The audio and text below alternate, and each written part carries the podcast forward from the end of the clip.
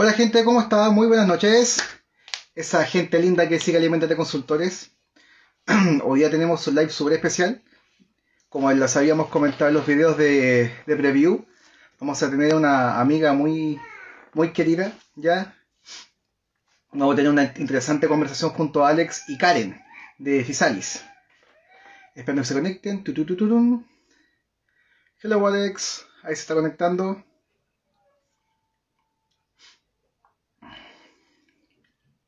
Vamos chiquillos, eh, manden la, la invitación.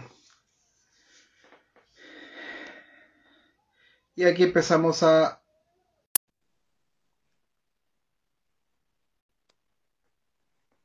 Perfecto, perfecto, perfecto. Hola. ¡Eh! Hola. Bien, y ahí se conectó Karen. ¡Excelente! Oigan, no sé, si no, lo, no sé si lo escucho yo. O... Esperen. Yo te escucho bien. Sí. Ya. ¿Sí? Sí. Ahí sí. Esperen, que voy a conectar este audio para ver si. Hablen, por favor. Ya. Ahí sí. Ahí sí. Ya. Ahí sí. Súper. Perfecto. ¿Cómo están? Buenísimo, ¿Cómo están buenísimo. ahí? Bien, bien, bien. Bien, bien. Ha sido un día movido, Oye. así que bien. Qué rico. Oiga, les confieso que este es mi primer live, o sea, había asistido a algunos que eran como más entrevistas, pero primera vez que hago uno, sobre todo con colaboración y, y con personas tan eh, importantes en el rubro en general. Así que muchas Ah, gracias muchas igual, gracias. chiquillos, por, por habernos, eh, por habernos dado esta oportunidad en el fondo y, y poder sacar algunas, desmentir algunos mitos de la industria alimentaria. Sí, sí, sí. No, mira, este espacio es súper eh, relajado, la verdad, no, no es, no es nada tan, tan complejo, ¿cachai? Así que no, no sientas que, que, que vaya a haber que guardar muchos protocolos. Lo No, único que es la, es la internet. No, no estoy tan Sí. protocolar, así que Muy bien. tranquilo. Nadie, nadie. Nadie, así que tranquila, ¿no? Sí, el, el tema para acá es básicamente, eh, como habrás visto probablemente, porque tú nos sigues hace mucho tiempo, así que... No, es, es básicamente, mira, eh, este es súper especial, como di- eh, dice Karen, efectivamente, no habíamos nunca invitado a alguien tampoco técnico del área para conversar un poco así como más potenciadamente, así que va a ser súper, súper rico lo que se va a generar ahora. Bueno, en las redes sociales ustedes se fijaron que dejamos pinchado que nos hicieran preguntas respecto a mitos o dudas sobre la industria alimentaria. Nos llegaron varias, así que vamos a tratar de ir respondiéndolas de a poco. Algunas son un poco más breves, eh, unas son obviamente un poco más largas. ¿ya? Eh, eso, eso, así que muchas, insisto, eh, Karen, muchas gracias por la buena onda, gracias por, eh, por ver, Alex se quedó pegado. Así que démosle, démosle. Si quieres, si quieres te eh, partes eh, para la gente que del el público de Alimentos de Consultores, por favor, si quieres presentarte. Genial. Bueno, yo soy Karen Cortés, soy la CEO y, mm, y la fundadora de Fisalis Chile, una consultora que se dedica a ayudar a emprendedores del rubro de los alimentos, por supuesto, a potenciar su producto, a sacar un producto, pasar de un producto que es común a uno más profesional a través del etiquetado nutricional y del diseño gráfico. Porque eso es una de las cosas que a nosotros nos interesa bastante, es que más allá de la normativa que, que tenga que cumplir un producto, es que visualmente se vea muy atractivo. Así que mm, eso es lo que hacemos, bueno, con trabajo con, con un equipo de diseñadoras, obviamente que se dedica a eso, porque yo personalmente, como ingeniera de alimentos, solamente veo la parte de, de normativa en etiquetado nutricional. Ahí llegó el Alex, luego que yo ya terminé de dar mi presentación, No importa, está bien. Sorry, sorry. se la perdió. No, Se la perdí. Va, va a ser, va, a ser, va a ser recurrente para mí, lamentablemente. El internet a donde vivo no es muy bueno y hoy día tampoco ha estado mejor. Bueno, respecto No, a, lo que, a, a lo que dice Karen, es súper interesante lo que hace ella, chicos, porque eh, creo que ella es uno de los ejemplos en el cual como uno eh, puede nutrirse o como bifurcar un poco en la industria, ya que Karen se, se, se mete mucho en la parte de, de diseño de rótulos. cosa que no mucha gente está tan dedicada para, o casi nadie está dedicado a eso. ¿ya? Igual que nosotros nos hemos deformado hacia como la parte de eh, auditorías, control de calidad, sacar resolución sanitaria, de la manera que lo hacemos, son un poco las tareas de emprender, que en el fondo, ¿no es cierto?, lo que uno eh, aprendió en la universidad, lo empieza a acomodar hacia áreas que obviamente le son más prácticas y, ahí hay nicho. Sí, finalmente es eso. Exacto. Sí, hay que ir... Em, que quizás es un mensaje que hemos ido dando en el tiempo cuando hemos hecho live. No, no, divagamos harto. Eh, que es cómo utiliza el conocimiento en función de resolver distintas formas de problemas. Eh, y en nuestro caso, como ingenieros en alimentos, industria alimentaria, de alimentos, que bueno, tiene muchas formas de decirlo, eh, hay hartos problemas. Y cuando uno se va metiendo en el, en el rubro, va cachando que de nuestra parte, como que la gran mayoría de los colegas se encausa en calidad, producción los menos en desarrollo. Y sería, pero hay cosas súper interesantes intermedias, lo que hace Karen, que está muy ligado, por ejemplo, con el tema de envase, eh, y así, un sinfín de cosas que son resolver problemas que son súper cotidianos y que en medida que haya gente que se especialice en esas áreas, obviamente podemos ir mejorando cómo, cómo eso se da.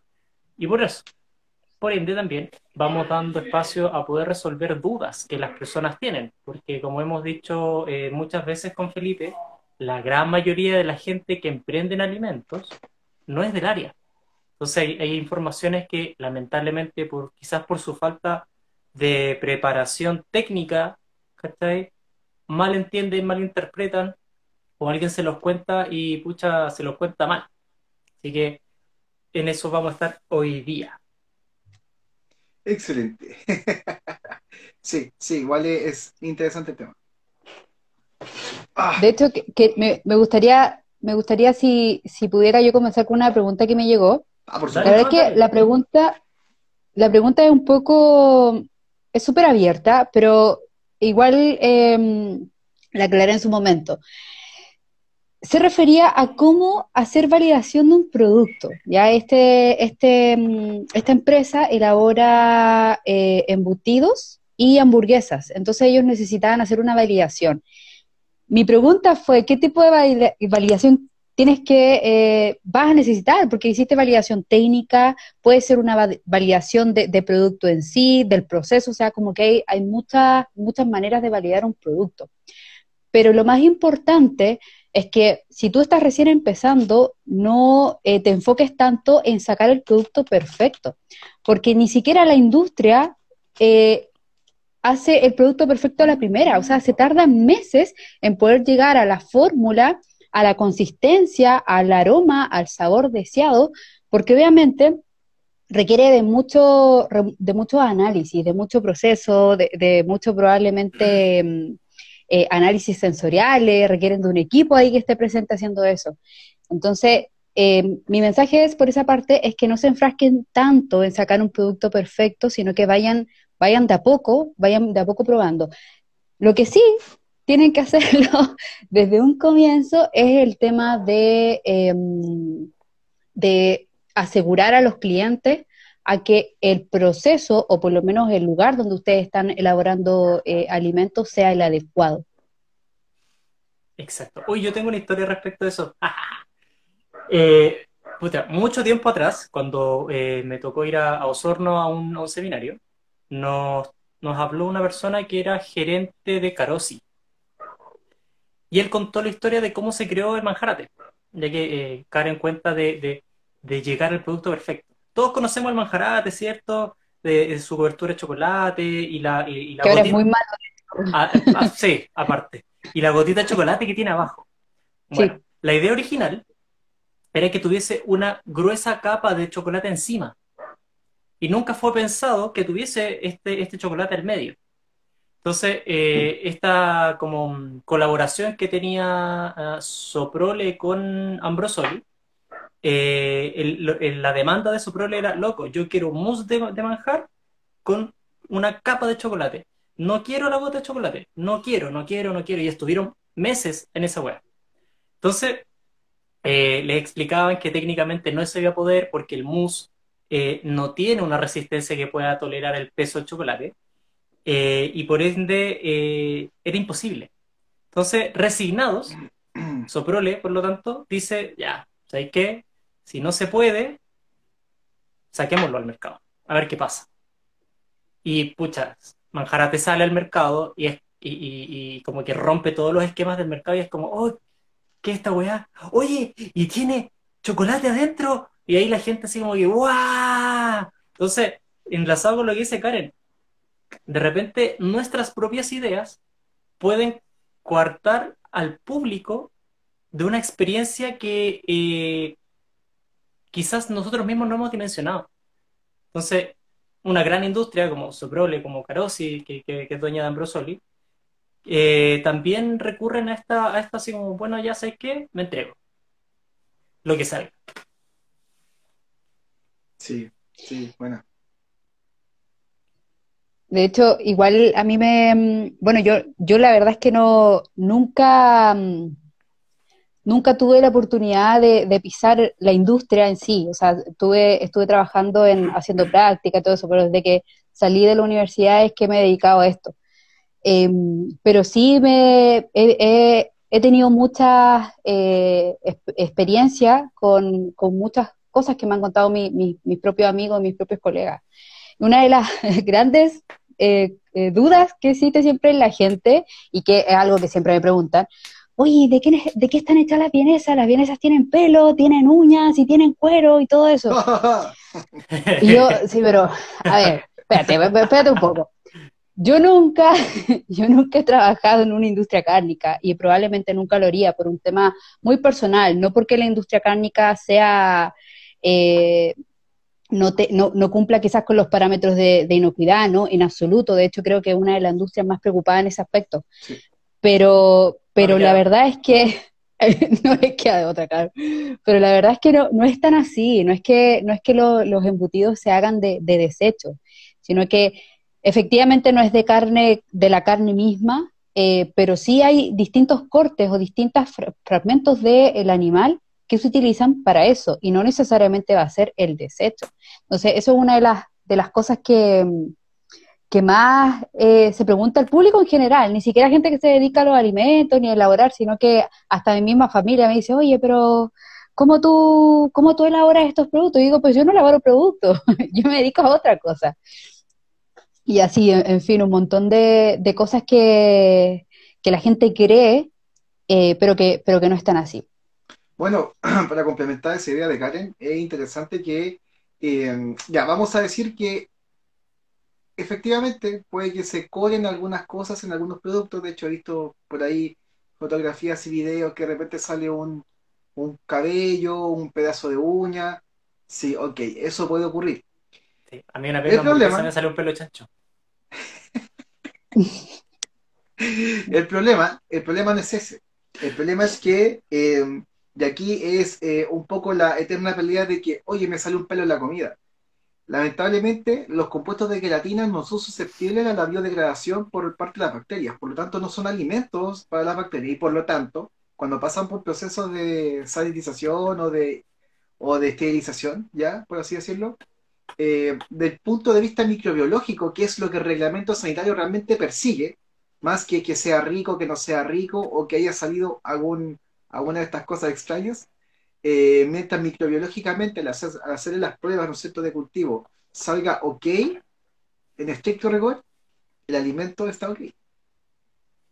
Mm. Ese es el punto. Eso es lo principal, de hecho. Bueno, y tema- algunos temas de metales pesados, porque son los menos. Sí, solo- Oye, voy a saludar a la gente que está llegando. Sí, Mira, que yo no Sí, los veo si no bien. Yo, sí, yo no los veo bien. No sé si Alex tú los ves bien.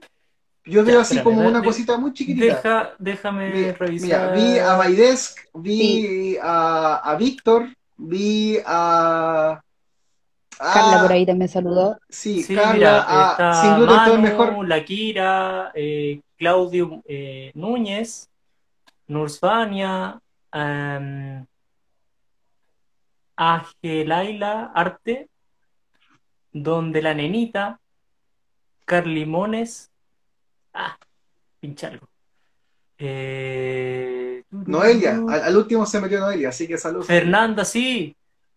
M. Fernández, Nutrifit, Bárbara Daniela, eh, Marina Alimentos, Complacerte, eh, Seba98, Fey, Fey, Fey M Eventos, Maca Núñez, Carly que nos dice, Carly Limones que nos dice hola, MyDesk, eh. Sin Gluten todo es mejor, también nos saluda, eh, también donde la nenita nos, nos dice hola, Sí, bueno, Eh, este capítulo, para que sepa la gente, también lo vamos a convertir en podcast. Así que va, también, pero también va a estar disponible como video. Que usualmente lo que hacemos es grabamos live y después lo bajamos. Claro, Y no- eh, esa no es nuestra, el- nuestra tendencia este. Esa es la, tendencia que estamos haciendo. Bajamos el video. Para que se quede realmente con la gente que participó. Eh, y lo convertimos. Pero, pero- pero este video lo vamos a dejar igual. Y- y- pero también vamos a pasarlo a podcast y así que chiquillos para que sigan nuestro, nuestro nuevo podcast que se llama Libres de.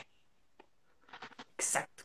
Que hoy día es libres de mitos. Libres de mitos. Oye, hablando, hablando de libres de, también me llegó una pregunta en donde me dice, esta es una pregunta que es como súper súper cortita a resolver. Em, Karen, ¿ha cambiado la ley 20.606 o más bien los parámetros que, indican, ¿cierto?, si el producto lleva sello o no, este 2021? La verdad es que la última fecha que se dio fue el año 2019, o sea, esa fue como ya la, la fecha corta. Es probable, no se ha dicho todavía si es que van a seguir disminuyendo los límites. La verdad es que eh, ya los productos están bastante reformulados y quizás por ahí no, no, se, no, se sigue- no se tenga que seguir reformulando, porque ya en parte el objetivo de eso ya se logró.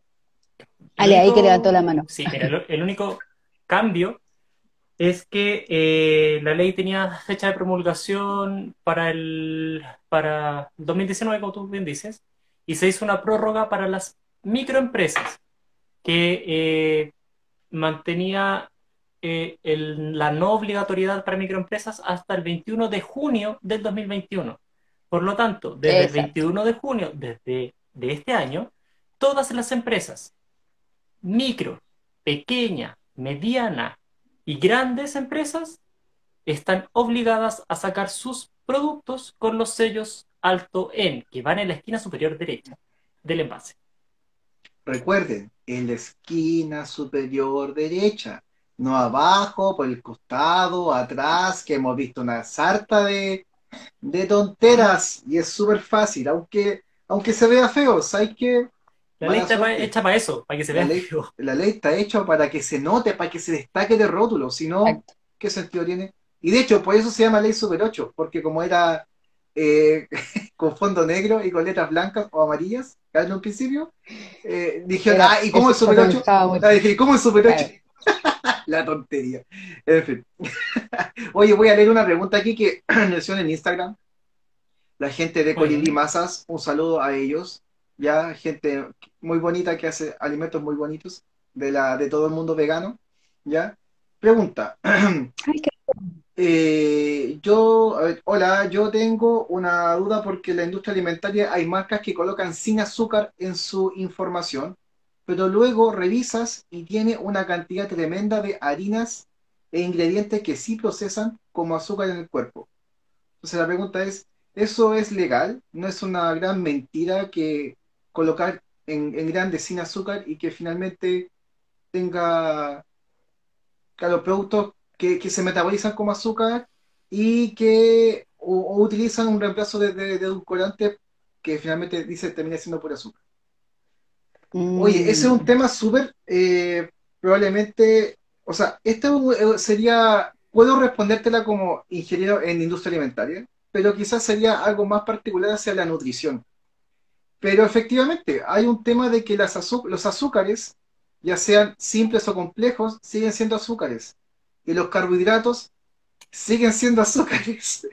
No todo es azúcar, pero me refiero a que eh, si algo no tiene azúcar, eh, es igual, igual tienen un poco de, de razón los chicos, porque realmente uno de repente le, le coloca como que no añade azúcar, no sé, y, y no es que no tenga azúcar, que el cuerpo no la vaya a, a procesar como azúcar, pero eso es una segunda derivada que, que va como un poco más allá, es, un- es una pregunta que es como más de la índole de la, En realidad es una pregunta que hay que explicarla desde la, desde la bioquímica Sí, es una pregunta no, no fácil. Igual de- yo- o, o de la química orgánica.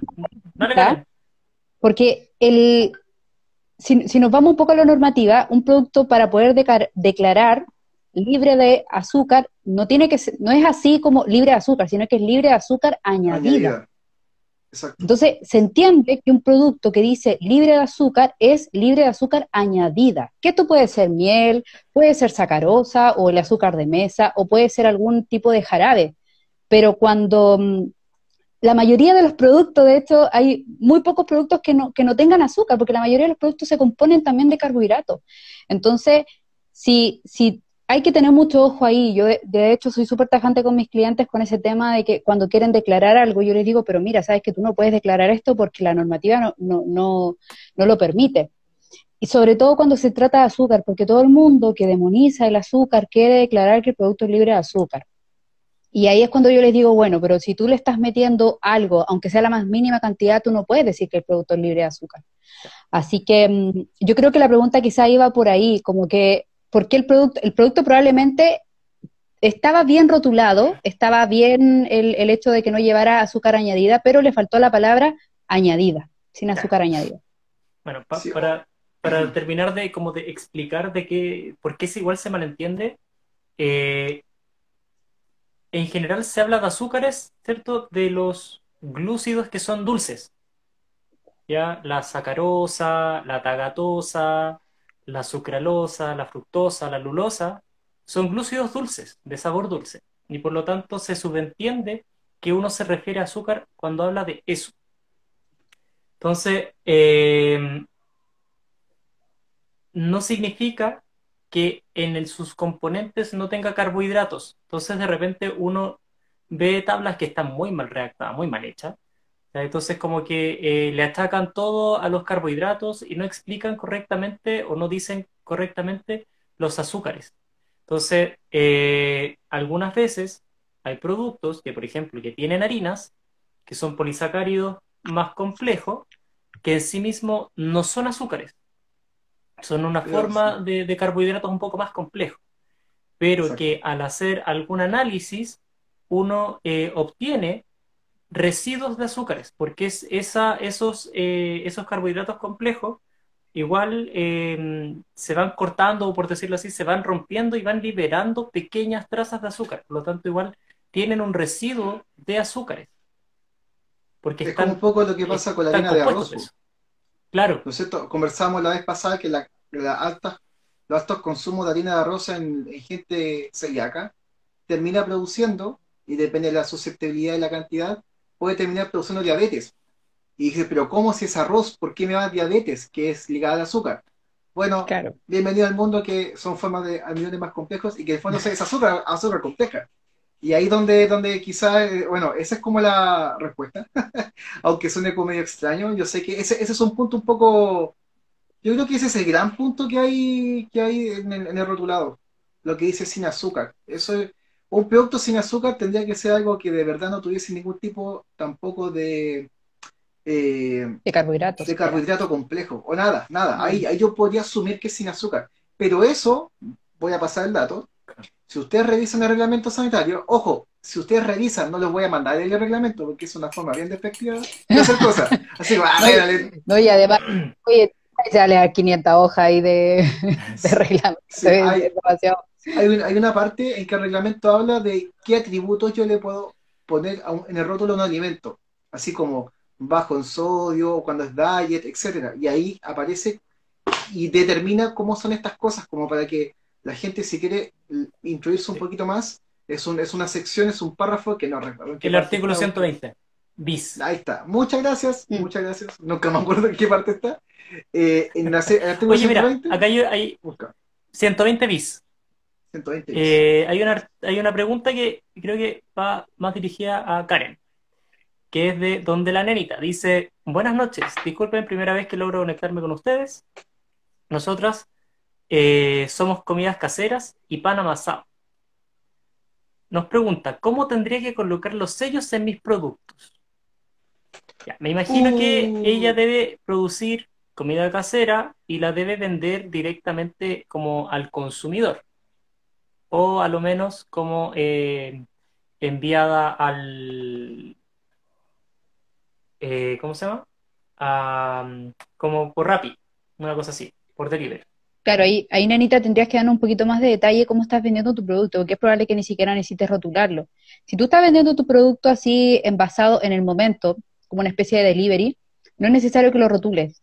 Pero si tú lo estás envasando, ya el hecho de sellarlo en una bolsa, ahí sí, tú tienes que rotularlo. Y el tema de cómo colocar los sellos en tu producto, eh, bueno, si tú tienes una etiqueta principal que tú colocas en tu producto, tú tienes que, lo primero, determinar cuál es la medida de esa etiqueta, porque según eso tú tienes que colocar los sellos. Y lo otro es que para tú poder determinar los sellos, eso también depende de los, eh, de algunos parámetros por cada 100 gramos de producto. No te voy a marear con, con los datitos ahora, pero eh, Idealmente, tú tienes que ver qué es lo que contiene tu producto. Lo más probable es que si un pancito amasado tenga mantequilla, entonces ya inmediatamente asumimos que tiene grasa.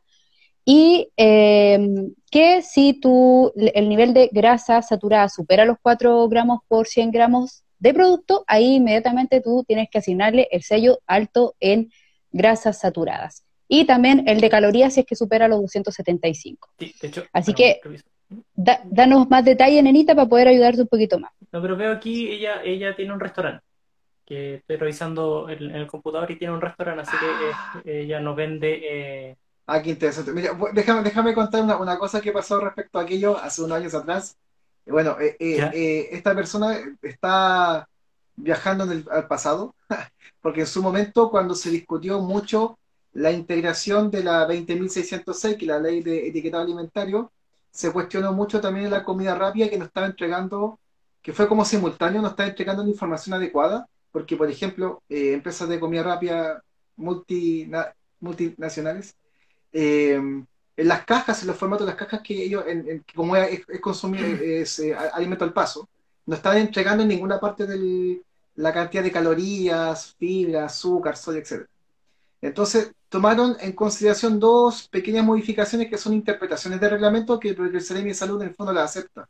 Que uno que eh, coloquen debajo del papel en, estas bandejas que entregan en los malls principalmente, coloquen debajo del papel los, los etiquetados nutricional de todos los productos que tienen, o bien, si son restaurantes o comida al paso tipo food truck, que puedan colocar un cartel en el food truck o en el espacio que diga la cantidad, o sea, que diga las tablas eh, nutricionales si son altos en los productos. Pero lamentablemente esa forma de, interpretar es una desviación porque el reglamento supone que tú siempre vas a vender un alimento como envasado y presupone un montón de cosas que en la triangulación de la venta de alimentos no ocurren. Entonces, como estos tipos son súper miopes porque parece que jamás han tenido un emprendimiento de alimentos, que es lo más seguro, ¿cachai? Eh, tú tienes que empezar a sortear como consultor ese tipo de cosas. Ahora, es interesante porque el reglamento te dice como espíritu principal que tú tienes que informar a tu cliente. Y hay más o menos establecido cómo hacerlo. Pero si, por ejemplo, tú lo quisieras eh, estandarizar, eh, porque está, por ejemplo, y son productos muy frescos que se venden como muy, muy, como por ejemplo, pan, mm. cosas así, yo creo que sí podrías estar como en tu publicidad, en tu página web, algo donde tú puedas informar aquello. Porque, insisto, la triangulación completa de cómo se ocurre el mercado de los alimentos no está, a, mi parecer, o a mi gusto cuando uno, uno lee esa, información, la, la, parte del, reglamento no está eh, así como bacánmente ceñida para ponerse en todos los casos de venta de alimentos. Bueno, sí, hay una parte, artículo 468, que habla de que cuando tú entregas en delivery, debe ir impresa en el envase. Sí, exactamente expresamente. El tema es que aquí, aquí, aquí caemos en un punto súper super longido, porque la ley dice que hay que hacerlo. Bueno, la ley dice que hay que hacer muchas cosas, eh, pero nadie lo fiscaliza. De hecho, en estricto rigor, que también lo hablábamos tiempo atrás en un live, eh, los chicos que reparten comida en, moto, de cualquier aplicación o de cualquier eh, especie, eh, deberían tener resolución sanitaria para transportar alimentos. Sí. El amonto. Eh, y, y nada, la, la, la, pandemia, o sea, hemos sobrevivido a la pandemia eh, en los hombros de esa gente. Porque si les pidiesen resolución sanitaria, puta, ahí estaríamos bien jodidos. Sí, pues, claro. No, pero eh, es complicado lo que tú dices porque, o sea, no, no mira, a mí me ha tocado de repente delivery en donde el chico abre, la, abre el bolsito y tiene chaqueta, tiene eh, botella, tiene un montón de cosas metidas ahí. Y yo digo, oye, pero mi comida, ¿dónde estás metiendo mi comida? Que, que, que claro, no, ese, ese tipo de cosas eh, no están de sentido común. Entonces, eh, quizás si por ahí no, no se va a exigir resolución sanitaria, que por lo menos se exija algo más mínimo. Yo, yo no sé qué, qué, puede existir más mínimo que la resolución sanitaria, ahí ustedes me, me podrían ayudar. Pero, pero sí, efectivamente, no, hay, no hay nada más mínimo. O sea, si, si ya no tiene resolución sanitaria, no sé qué. O sea, no, no, no hay como, funciona. No hay, no hay como una ambigüedad de decir, miren, estoy como casi cumpliendo, así que casi necesito resolución sanitaria. No, lamentablemente no hay mm. ningún, no hay, o sea, no sé si lamentable, no hay esa ambigüedad. Y por lo tanto, eh, tienes que, o deberías asumir que la distribución de alimentos que claramente la gente que hace estas aplicaciones lo hace, eh, debería constar con lo que el artículo de distribución de alimentos dice. Ahora, eh, siempre el reglamento tiene el espíritu de que eso sea una carrocería dura, que es un vehículo, no es una moto o es un... Estas cosas que, que no sé cómo llamar, estas como mochila que tienen, ¿no es cierto?, que puede conservar el calor o el frío. El tema es que hay, aparte de, que conserve esas, esas cualidades de temperatura, también tiene que conservar eh, temas de, o sea, asumir temas de limpieza y sanitización. Y eso yo mm. sé que es muy poco, yo, ah, bueno, no, no, quiero meterlo todo en un mismo saco. Recuerdo en algún momento haber parado a comer con Alex por ahí, las tantas veces que vamos, estamos en la calle, eh, y ver gente de, de aplicación de, sé que fue de Uber, que el tipo andaba con un alcohol así con al 70% y antes que entregar el, el, pedido, claro, antes que entregar el pedido rociaba, rociaba por dentro eh, alcohol. Mm. Pero eso me imagino que es algo que a él le nace, porque no, no, no, sé si eso no es una práctica que le digan. No, no lo creo, no lo mm. creo porque si fuera una práctica habitual, por temas, por ejemplo, de COVID, yo creo que sería algo más que anunciado en las redes sociales de estas personas, de esta empresa. Y como no lo es, no creo que solamente quede como un protocolo interno. Claro. Mira, aquí eh, donde la Anita ahí da un poco más de información. Dice, eh, nosotras no hacemos delivery, solo se entrega en el local, el pan pesa 130 gramos, pero eh, no tenemos especificado los productos. Dice que sí tienen resolución, permiso y autorización municipal. Ya, perfecto. Pero, em, claro, el tema es que, por ejemplo, el, pancito, si tú, nanita, está, eh, tienes un local donde vendes el, pancito en una bolsa y lo entregas, ahí no, no necesitas rotularlo. Pero si tú pones ese pan en una bolsa donde lo vas a sellar, donde lo vendes así, sellado, ahí claramente tienes que rotularlo. La verdad es que yo siempre voy a recomendar que todo se rotule, independientemente de la manera que se venda como por ejemplo cuando uno va a comprar al supermercado, específicamente el Jumbo, que ellos tienen una, eh, un, un, tema ahí de calidad, pero muy estricto, todo el pan que uno compra a granel, cuando tú lo envasas, en el ticket que te sale el precio, también va la descripción de los ingredientes del pancito y, y qué sellos corresponde que lleve ese pan. Entonces, eh, es una información que es súper importante y que a mí me gustaría recibir de todas partes. Entonces, nenita, mi invitación a ti es que eh, aún, aún que el pan tú lo vendas así envasado, eh, que lo entregues en el momento, yo te recomiendo que eh, te asesores un poco más en el tema de, rotulación. Mira, acá Birra Guaychafe nos dice, las paltas sin colesterol, ¿serían publicidad engañosa? ah, pero no, esa es una pregunta tramposa. No, no, no, no, no, no, no. Aquí hay una pregunta muy tramposa muy tramposa porque quien la hace, quien la hace, sabe lo que está preguntando porque cuando estamos estudiando en la universidad fue el cambio de legislatura de ellos y nosotros lo vimos. Allá como en el 2006, algo así, 2007, que fue cuando eh, el reglamento sanitario dijo, ¿sabes qué? No puedes estar poniendo como atributo de un alimento una propiedad inherente en el alimento. ¡pa! Medio cambio. No puedes decir que la palta tiene 0% colesterol, porque efectivamente es así. Así que, pregunta tramposa, Jorge, fuiste tú, estoy seguro. Sal, oye, saludo a los amigos de, de, de Birra Huichafe. Yo, en lo particular, en lo particular, yo soy súper crítico de los productos, de algunos tipos de productos porque me gustan, por ejemplo, la cerveza. Yo creo que los chicos de Birra Huichafe hacen, hasta el momento, creo que es la mejor cerveza que yo he probado de todas las cervezas que he probado. De verdad, hacen algo espectacular. Por si acaso, paso, paso el dato, paso el dato. ¿Qué más? ¿Qué más tenemos? Oye, aquí tengo otra. Por ahí otra... cerca de, de, de donde vive la casa. Sí, está ahí por la vía Frey. Está por la vía Frey. ¿Ah, en serio? Mira. Sí. Oye, tengo otra pregunta de, de, que dejaron los chicos de Colibrí. que espérate, aquí... espérate, antes, antes, que sigáis, que contó una cuestión súper chistosa aquí Colibrí. Dice que una vez eh, un rapi se tomó eh, su pedido de cóctel. serio? Oh, está la gente. Esto da para todo. Esto da sí. para todo. Dice que, el que al cliente le llegaron todos los jugos abiertos y a medias. Oh, qué Rellenados con agua. Ojalá, pero no. Dice que se los tomó y los entregó así como a la mitad. A ver. Puta la gente. Ya. No, sí, Dale, dale. Esas cosas pasan. Ya. Eh, a ver, la misma, la misma gente Colibrí que de verdad son gente muy, muy bonita que hace productos muy bonitos. Pregunta. Agustín, hasta el tiempo para terminar el curso. Ah, sí. Eh, Ese, ese tema no, no, no, no, no nos compete todavía. Otro like, otro like. A ver, dice, el gran mito de, la, de los edulcorantes de stevia líquida que si miras tienen sucralosa y un montón de otros endulzantes que claramente son igual o peor de procesados que el azúcar blanca. Una vez me, me explicaron unos amigos biólogos que esos edulcorantes eran peores porque finalmente engañaban al cuerpo, pero que básicamente no servían. ¡Tatán! Dep- depende, depende del no servían. Ah, esta respuesta también es bioquímica.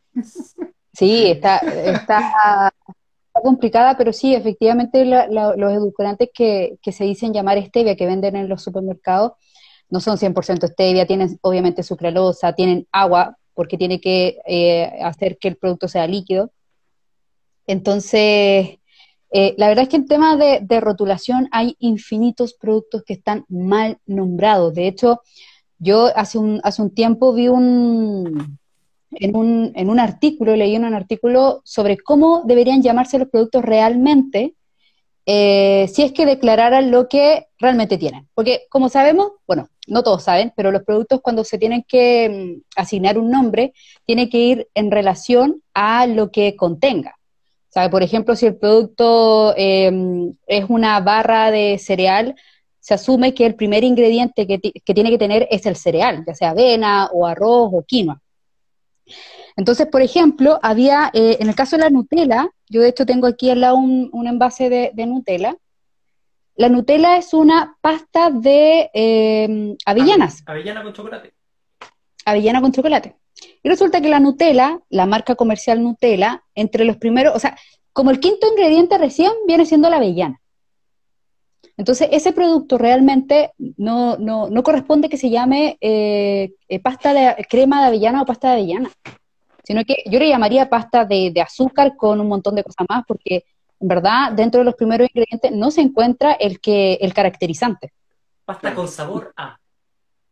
Claro, pasta de azúcar con sabor a, Eso es a una pizca. Eso, eso es muy cierto. De hecho, De hecho, tiene la, toda la razón, la- Karen. la otra vez eh, le llegó un penqueo a, creo que a la crianza o, a- o alguna de esas marcas, porque tenían una hamburguesa que decía hamburguesa Angus. Y tú también, pues leías los ingredientes y el último ingrediente era carne Sí, de Angus. Era así como 4%.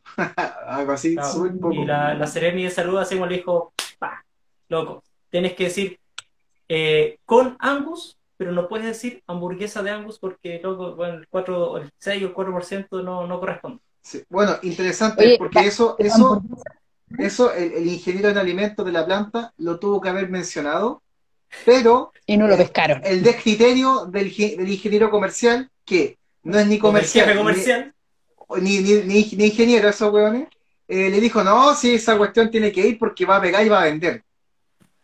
idiotas. espero que lo hayan despedido. El, caso de la que tú decías el otro día, Alex, de la, de la hamburguesa que no era hamburguesa. Ah. Del, del caso que me pusiste una hamburguesa que era de algas, esa. Ah, sí. Claro, y hay otro error. Una hamburguesa, según el reglamento sanitario del alimento, está hecha a base de carne. De carne.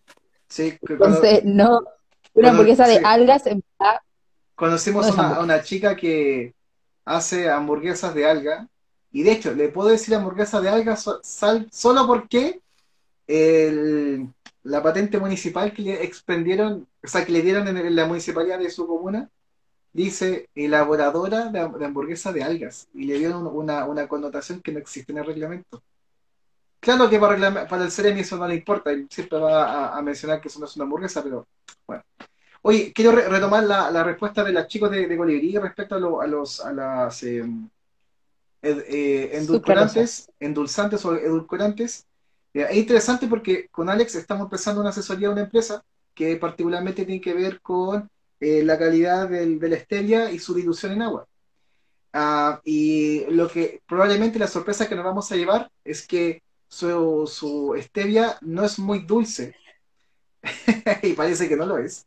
Eh, y eso, y bueno, hay muchas formas de stevia. La stevia tiene algo que se llama rebiócido, ¿no es Que es como la, la, parte, la parte, y que tiene el A y el B. Y uno de esos, que es el B, es el B, ¿no es cierto? Es que es como amargo. Te lo confirmo.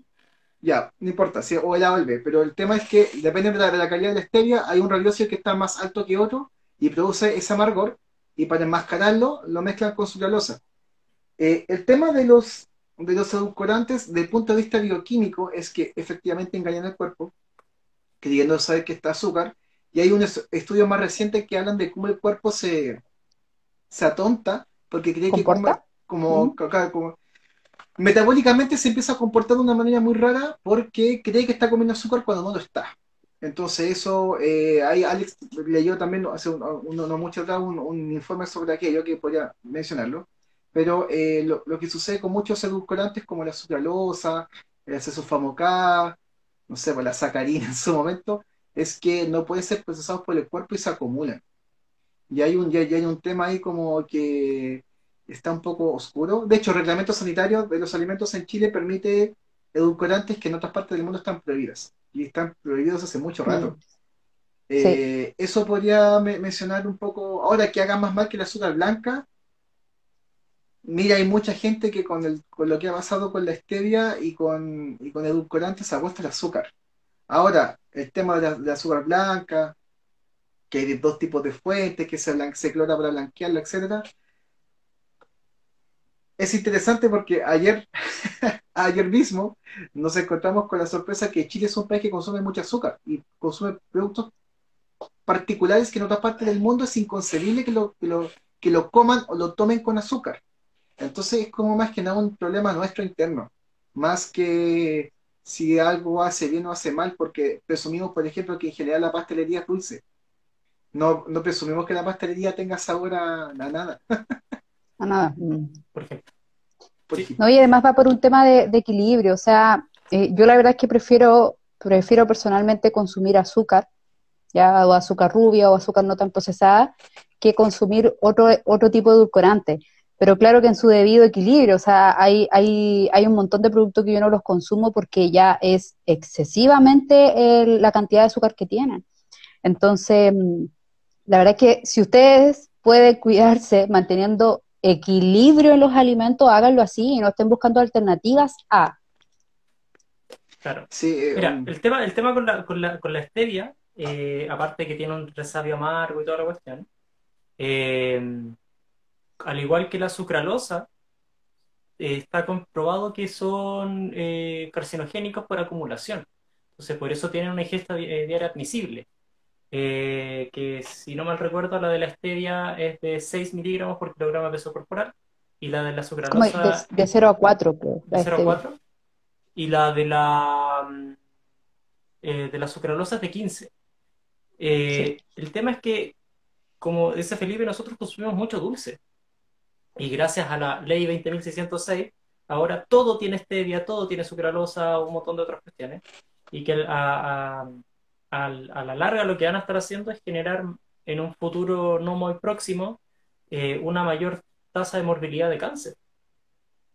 Y eso eh, es algo que no, es porque me ponga conspiranoico, sino que eh, es sumar uno más uno. claro, porque la, la, reglamentación dice, bueno, este producto, por ejemplo, cumple, no sé, tengo un producto X, cumple con la normativa, cumple con la dosis diaria, pero lo que al parecer el Ministerio de Salud, por diferentes razones que podemos especular porque son idiotas, eh, no cacha que la gente come un producto, después come otro, come otro, un poco como lo que pasa con la, con la sal, que cuando tú sumas todos los, alimentos que comes, pero que cada uno cumple de manera individual, pero de manera sinérgica, tú estás por sobre el consumo que deberías tener diario. Y eso como que en el fondo nadie se preocupa. Hay, hay, una preguntita aquí que me gustaría que leyéramos. Eh, Nutrafit, los chicos de Nutrafit, hola, ¿cómo están? Estamos súper bien.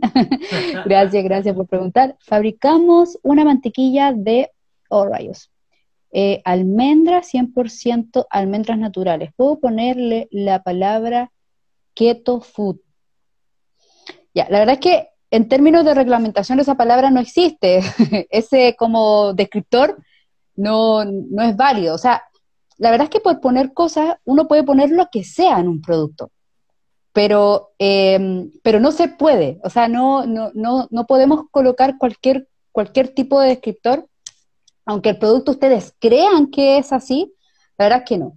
Eh, yo les recomiendo que ese tipo de cosas lo dejen para redes sociales, probablemente, probablemente lo dejen para el sitio web, pero no para el producto en sí, porque el que el producto sea keto me, imagino que, lo que estás queriendo decir es que el producto em, tiene un alto contenido de grasa y grasa saludable, pero, mm, pero no, no, no cae dentro de, un descriptor nutricional es, Es una, es una línea de dieta más que una, una propiedad del alimento descrita como tal en el reglamento.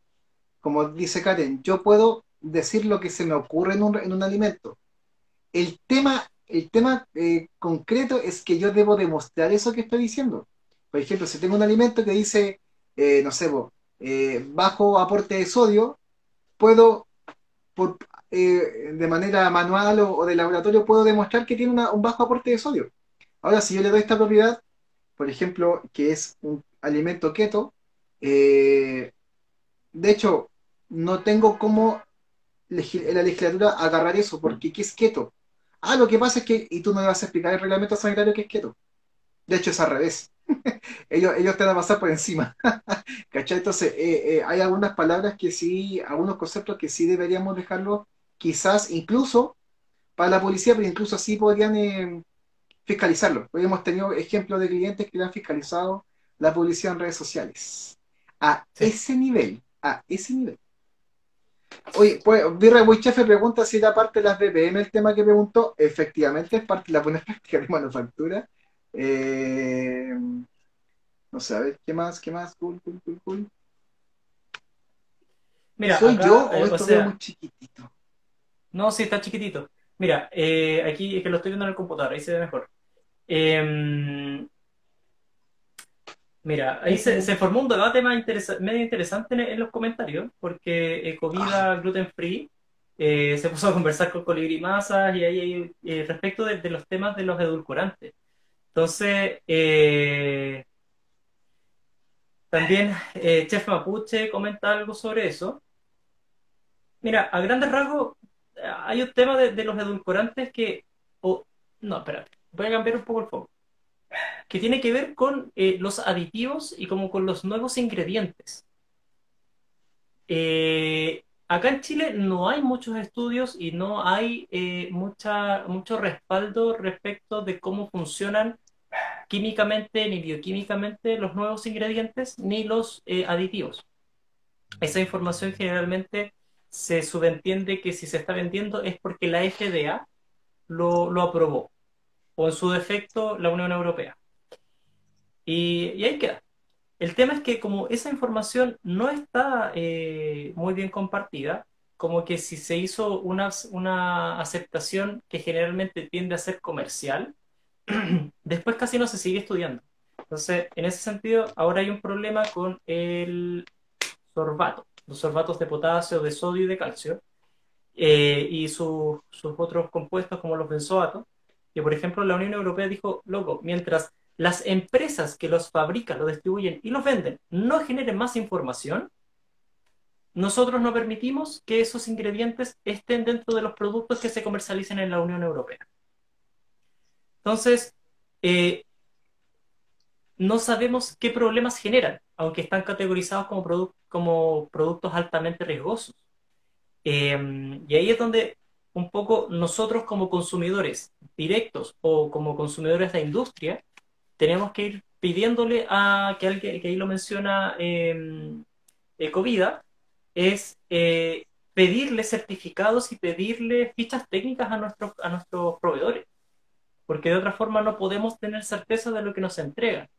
¿ya? Esa, esa como fe ciega de repente que, que hay, eh, de que un proveedor nos está vendiendo lo mejor que puede, eh, no es así. Entonces, eh, una parte de la invitación es, eso, que un poco nos pongamos más, más confiados en, en nuestros derechos y decirle al proveedor, loco, yo necesito una ficha técnica. Y eso debería entregárselo así como, compro el producto y te la mando. No, no porque yo te la pida. retomando el tema de, de Noelia, de sin gluten todo es mejor. Dice, en Perú también hay una reglamentación para los delivery, pero no la cumplen. Interesante, ¿podrías mencionarnos cuál es esa reglamentación? Capaz que lo hizo más abajo, pero estoy en los comentarios como muy... No, ya, no lo he hecho, no lo hizo.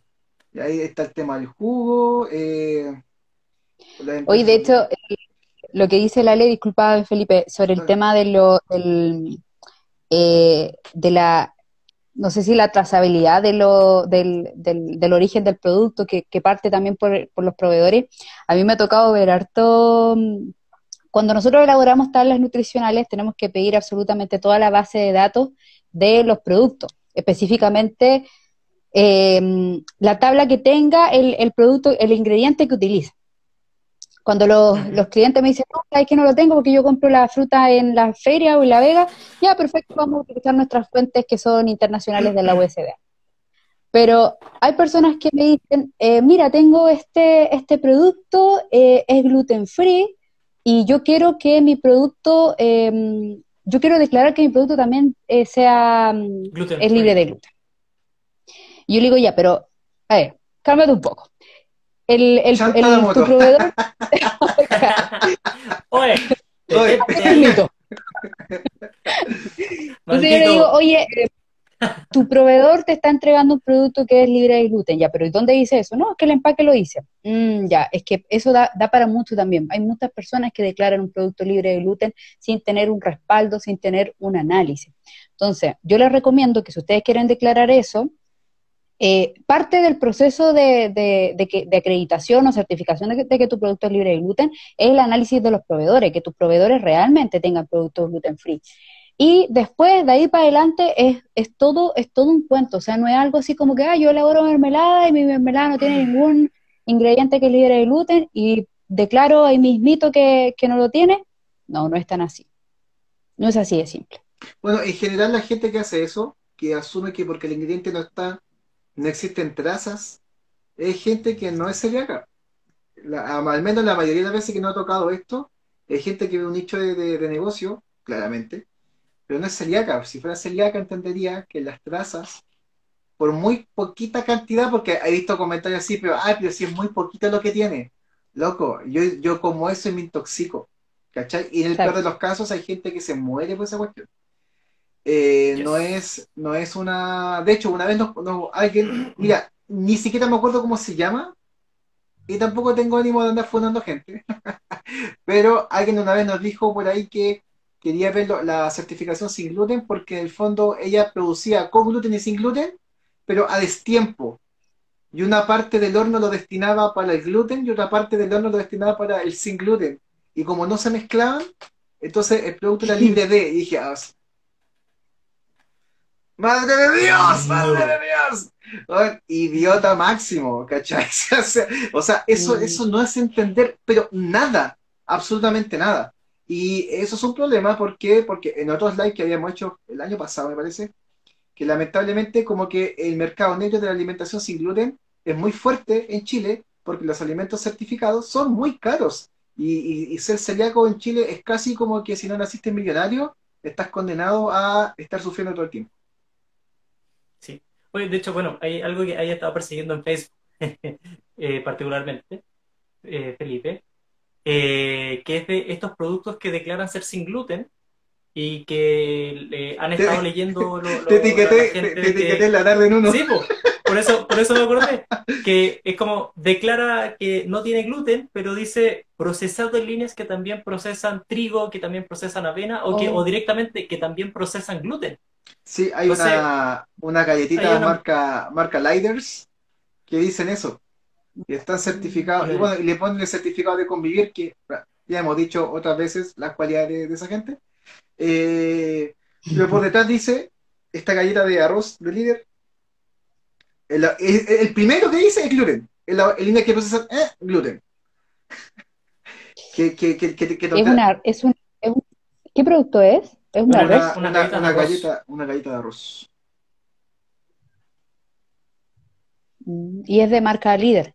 Es de marca líder. Pero bueno, como que Felipe lo ha estado persiguiendo harto en, el grupo de Celíacos Chile y no es solo ese producto, hay muchos productos que caen en ese error. Aquí lo tengo la arroz, dice Pero será de arroz. de o efectiva, porque de repente por ponerle eh, alérgeno le van a poner. Quizás puede hasta saber, no necesariamente que el producto está procesado en líneas que producen gluten. O sea, es que nosotros, nosotros sabemos de, una línea de, productos de distintos, de distintas marcas, que se maquilan todos en la misma planta. Entonces, eh, el maquilador entiende y sabe que tiene eh, líneas que procesan gluten, por lo tanto me imagino que ellos obligan a, las marcas eh, a, rotularlo. El tema es que la gente que está haciendo esos productos, que son los dueños de las marcas,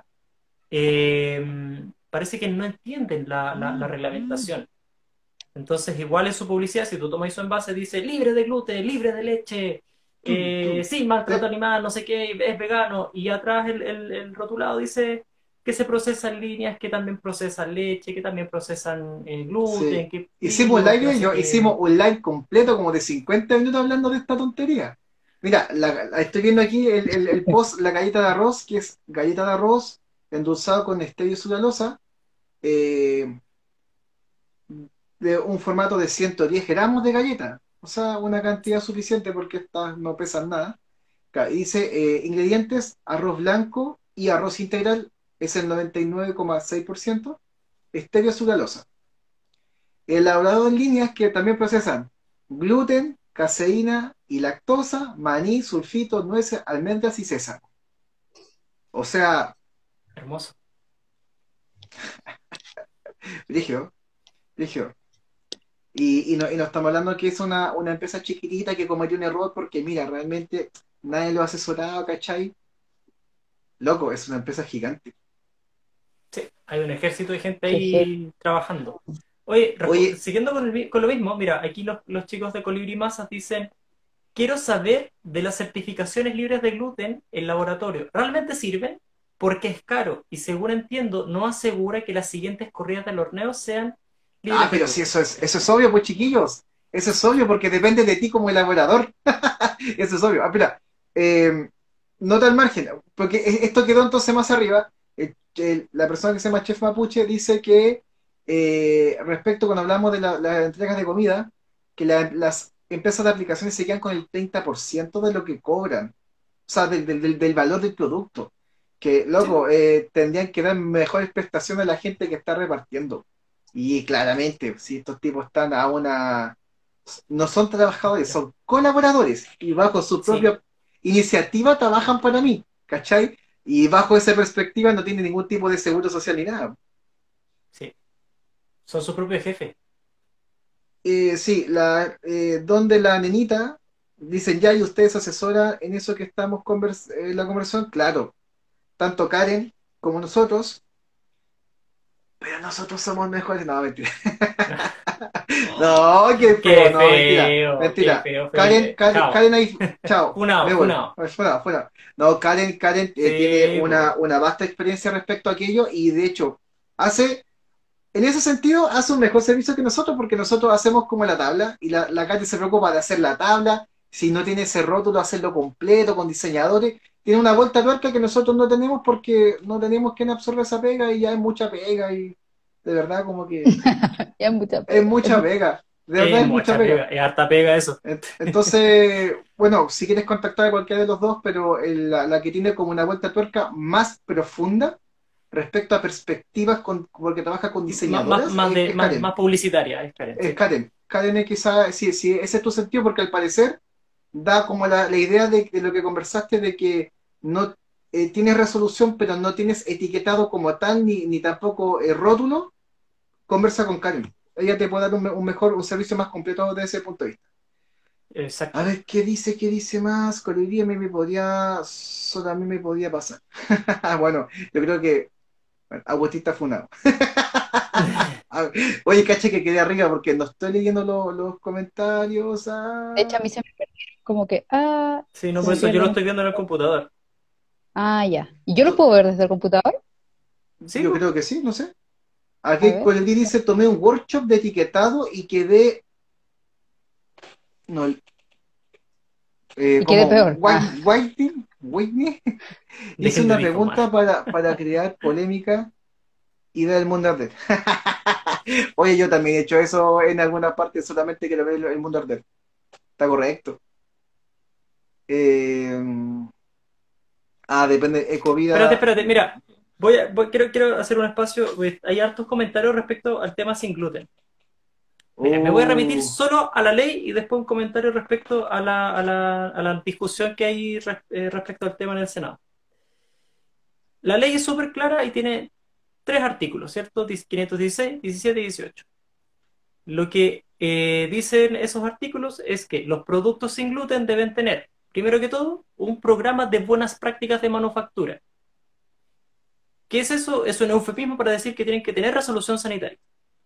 Segundo, deben tener un análisis de laboratorio donde el producto no tenga más de 5 partes por millón de prolaminas, ya que las prolaminas son la parte alergénica del gluten. Eh, y recién cumpliendo estas dos cosas, uno puede em, poner el sello de gluten free, ¿cierto? Sin gluten, la espiga cruzada. No obstante, la ley también indica que uno, como productor de productos sin gluten, es responsable del producto desde su elaboración hasta su comercialización en el punto de venta. De lo contrario, no puedo rotular sin gluten si yo no controlo todo ese espacio de la cadena.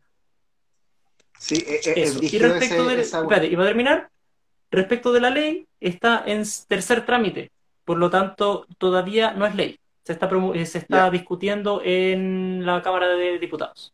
Aquí la gente Eso, de Guido. Vegan, Adiós. la gente de, de Guido Vegan también dice, a propósito de la nueva ley, probablemente que subratar en los comentarios, a propósito de la nueva ley para los, eh, para los alimentos celíacos, ¿qué onda con esos productos que tienen en su etiqueta el logo sin gluten, pero en la descripción dice que pueden contener trazas de gluten? Ya, lamentablemente, eh, a ver, es bueno y malo. ¿Por qué? Porque en- en efe- efectivamente el elaborador tiene que entregarle al consumidor la mayor cantidad de información posible para poder tomar una eh, para tomar decisiones si comprar o no su producto. Ya.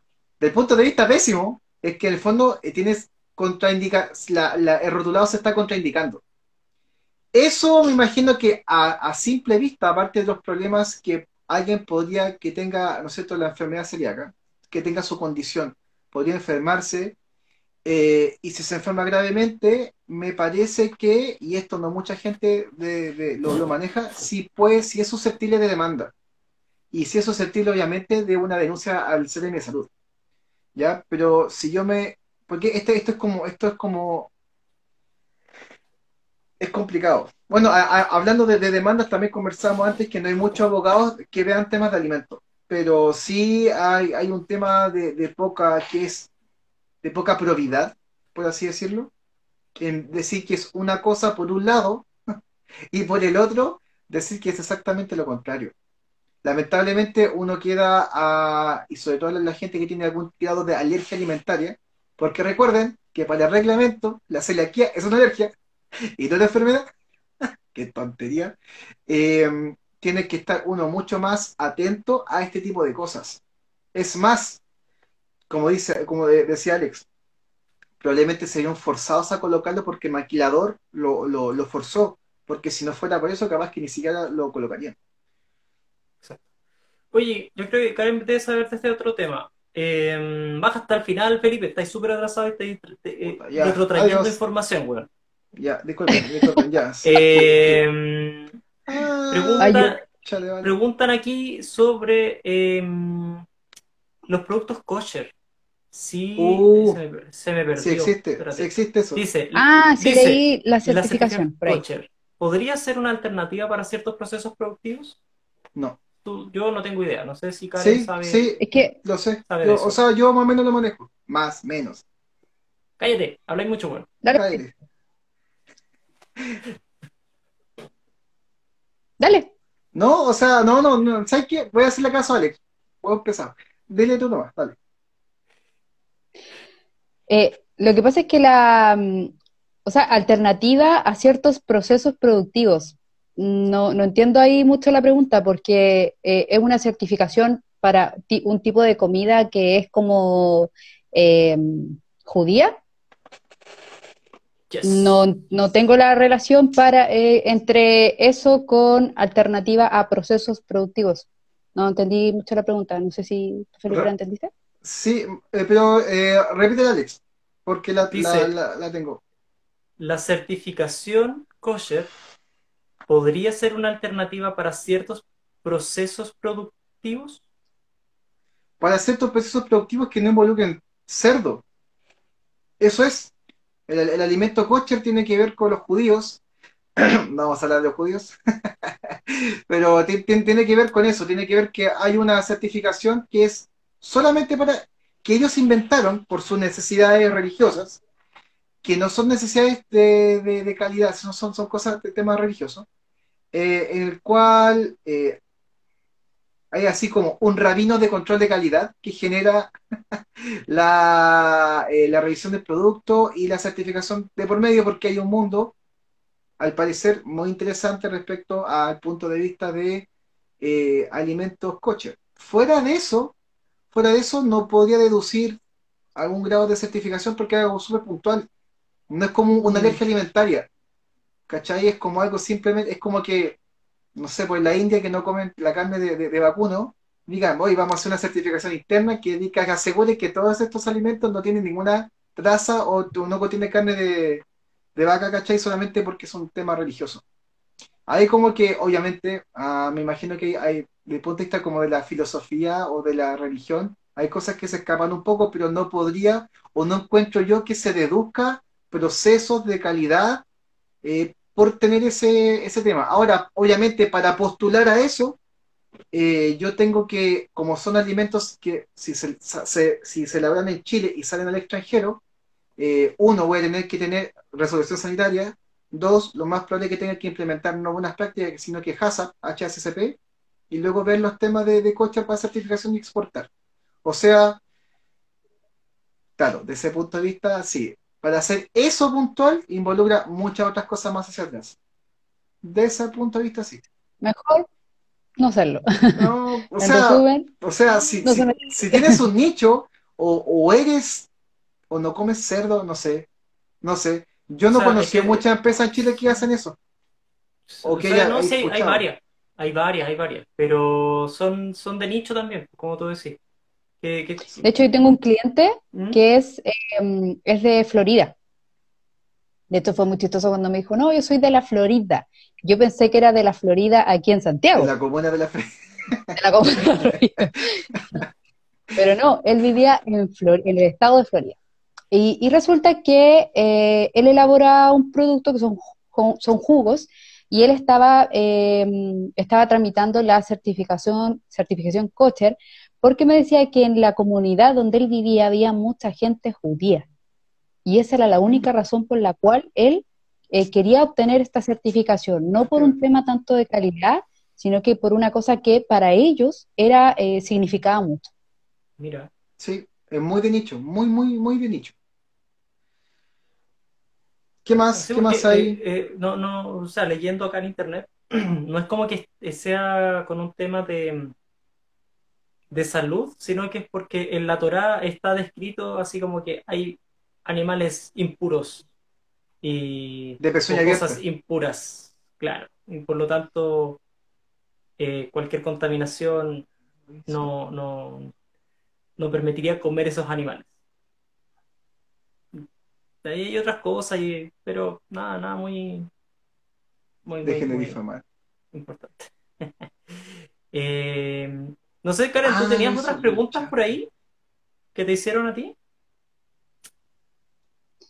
Eh, sí, pero me gustaría dejarlas para un próximo live, porque igual son un poquito más eh, de otros temas. Yo creo que vamos a seguir haciendo live con los chiquillos para, para poder... Hay muchos, muchísimos, muchísimos temas. De hecho, si supieran gente que mm, hoy día nuevamente me junté con mi equipo para eh, empezar a desarrollar toda la parte de contenido mensual de todas nuestras eh, redes sociales. Y hay un montón de temas que eh, nacen a raíz de, la, de las dudas de ustedes mismos. Entonces a mí me gustaría dejarlos y dejarlas invitados para un próximo live. No sé si ahí los chiquillos me, me van a apañar el- en uno rato, próximo eh, para que ahí saquemos un, un poco más eh, de duda y sigamos conversando sobre todos estos temitas. Sí, me rato. parece, pues ya, me ya parece. llevamos como una hora y media Ya para ir- Sí, hora ya, ya para que jugando. O una hora diez está, está bien, para que no se haga tan, tan tedioso y fome. Tocamos Sí, algunos po. temas que son un poco más técnicos, porque obviamente la situación lo amerita, y claramente podríamos dejar otro capítulo de líderes de mitos, mitos 2, Mitos. sobre a- a- identificando bien algunas cosas que probablemente queden en carpeta. Si uno se, pos- se pone a, re- a responder todo, aquí estaríamos hablando las cuatro horas que dura esta cuestión, ¿cachai? Que nos permite. Hoy, de hecho, eh, sin, sin prometer tanto, a mí me gustaría que en la próxima semana, porque por ahí me, me- me recomienda alguien que estuvo en el, en el live y, y que me habla por WhatsApp, ¿Ya? eh, me dice, eh, me gustaría que eh, hiciéramos una dinámica distinta, por ejemplo, eh, un concurso. Así que igual me gustaría ahí, me, me- me gustó esa, esa, esa, esa opinión, ¿Esa propuesta? esa propuesta, así que ahí tiremos un, Un un concurso concurso. para el próximo live. Eh, pensemos qué qué vamos a sortear, obviamente. Ahí, ahí podemos conversar bien qué, qué vamos a hacer. También, bueno, eh, les comentamos que igual vamos a tener más sorpresas. Vamos, estamos haciendo un live porque también estamos trabajando junto con Karen para eh, en unos días más eh, comunicarles eh, cosas nuevas que estamos haciendo, sorpresa. haciendo juntos. Y eso, bueno, porque ahí se está uniendo más gente, está BPM Vegan, Pastelería de la Serena, Tu Cerrillán, y por aquí veo harta más gente que se está recién sumando. Lamentablemente estamos terminando. Eh, Pero se viene más. pero se viene más, se viene más. Así que eso, dejar los invitados para una siguiente semana. Y Sí, capaz que ahí el, próximo, el próximo ¿Qué vamos a live podcast sea al tiro el Libres de Mito 2. ¿Cachai? Al tiro, al tiro, al tiro, al tiro, al tiro, al tiro. Así que ya, pues dejémoslo y lo dejamos ahí, ahí para la próxima semana. ¿Ya? Súper. Chicos, Buenísimo. muchas gracias a toda la gente que participó, a la gente de Colibrí, muy, muy participativa. Sin gluten todo es mejor, eh, Chef Mapuche, etcétera, etcétera. Hay harta gente que estaba metida, así que terrible bacán. Ecovida, Ecovida gluten free también, Ayaca el ají, eh, Panacea Pan Saludable, eh, Javiera Catalina, que también se unió por ahí. Muchas gracias a todos, la verdad es que fue muy rica conversa y, mm, y bueno, dejar los invitados para eh, que nos sigan, si es que hay alguien, creo que aquí, yo no entiendo mucho este tema del live, pero... Ahora me quedo uno. Qué terrible. No te dejes nunca, digo Alex. No, No. ah, vale. me queda mejor la Así que bueno, que te... Ah, yo también quiero hacer eso, ¿cómo se hace? A ver. Ahí lo efectos. Ay, no creo que yo- en- yo en no- las estrellitas Mira, que- arribita tuyo salen como unas estrellitas. Sí, Debería ser. Y ahí, Ah. al presionar, te salen abajo los, los filtros. los filtros. Ah, este lo está viendo en la tarde. El de, el de, El de bosquejo. el de bosquejo. Hay aquí un filtro que me da mucho miedo, pero lo voy a mostrar en el próximo evento. Ah, Ah. Mira, ese, si vemos. así, si hace la cabeza como hacia arriba, cambia los lentes. ¿En serio? ¿No? No, no me cambia. ¿No? No, no cambió. Puta, ¿No lo cambió? actualizaron. Lo actualizaron antes de cambiar los lentes. Era, e- Sí, eso era como lo entretenido. ¿Por qué no me sale? Está lo básico ahí. Oh, y ese cejas gigantes. A ver. Ya me quedo con, me Sí, quedo con el perrito. Ya. Ahí va, de acá. Sí. Ya, Ya. voy a, voy a hacer este pantallazo aquí. Ya, Sí, un último pantallazo. ya. Eh, lo voy a sacar yo, ¿eh? Uno, dos. Eh, buena, buena, buena, buena, buena. Ya pues chicos, muchas gracias a toda la gente que nos vio. Nos vemos en una próxima edición. Chao, chao. Chao, Bye, chao. bye, Que tengan bye. buen fin de. Adiós. Oh, thank you.